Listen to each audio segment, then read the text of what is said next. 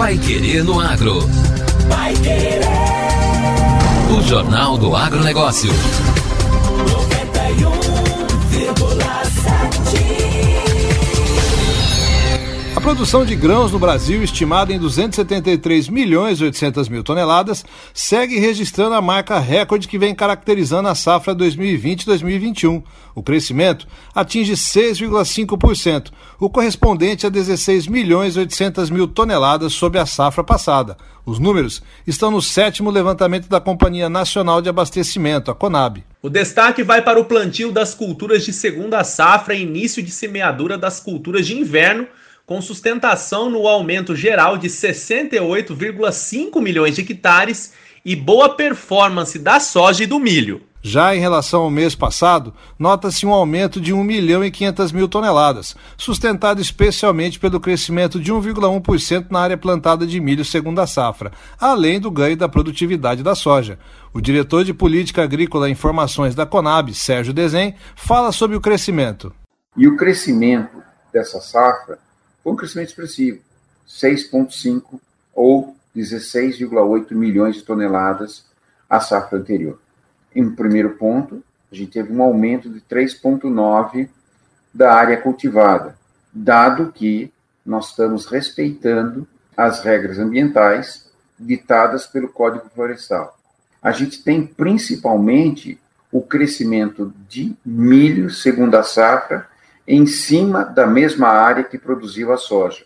No caso da soja, que tem o Brasil como maior produtor mundial, o volume deve alcançar novo recorde, estimado em 135 milhões e 500 mil toneladas, 8,6% superior à produção da safra 2019-2020. O crescimento constante e a estabilidade do agronegócio brasileiro trazem reflexos positivos no abastecimento interno e também nos contratos internacionais, como explica o diretor de comercialização e abastecimento do Ministério da Agricultura, Silvio Farnese. O agronegócio está fazendo um trabalho excelente, mostrando que pode abastecer o Brasil, pode abastecer o mundo, sem que haja qualquer dificuldade de garantia na questão trabalhista, nas questões ambientais.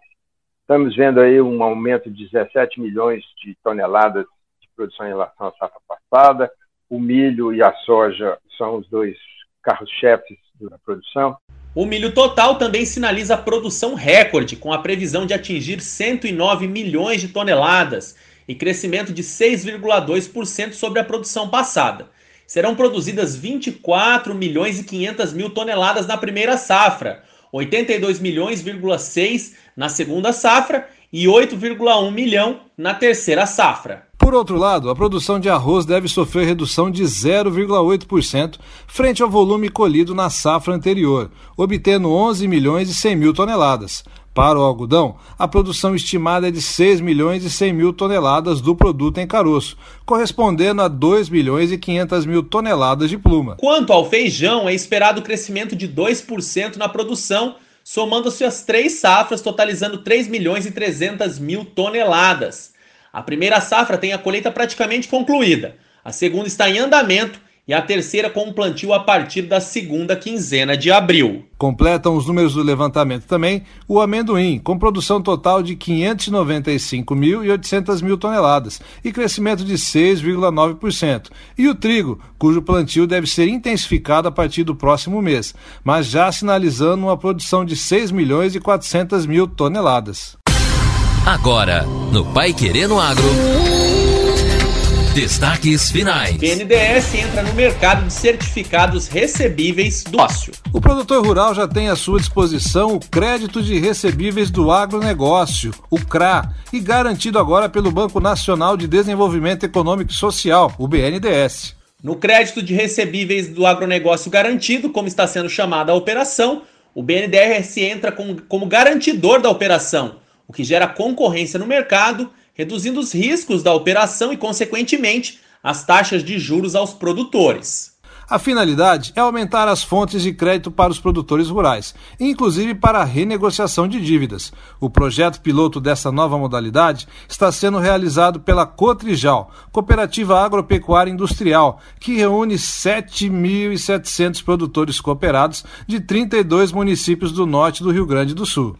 A ministra da Agricultura, Tereza Cristina, que participou do lançamento, destacou os benefícios. Esse somatório aí de esforços fez com que a gente tivesse hoje né, esse nasceu essa ferramenta tão importante e inédita para o nosso agro. Que outros bancos também entrem, outras seguradoras, nós precisamos de muita gente, o agro cresceu muito.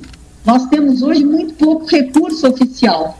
E esses recursos precisam ser dirigidos para os pequenos e médios produtores. O CRA vai funcionar da seguinte maneira: a Bolsa de Valores do Brasil, a B3, define o CRA como um título de renda fixa, lastreado em recebíveis originados de negócios entre produtores rurais ou suas cooperativas, e terceiros também, abrangendo financiamentos ou empréstimos relacionados à produção, comercialização, ao beneficiamento ou até mesmo à industrialização de produtos, insumos agropecuários ou máquinas e implementos utilizados na produção agropecuária.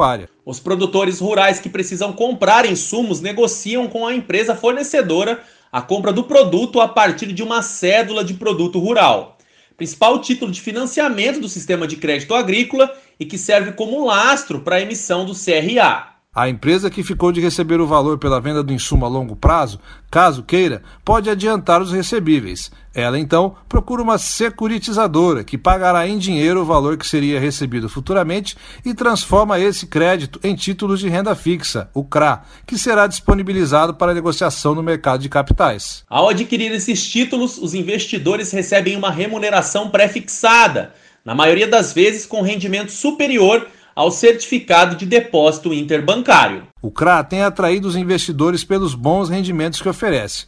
Todavia, como um típico instrumento de mercado de capitais, não recebe a proteção do Fundo Garantidor de Créditos.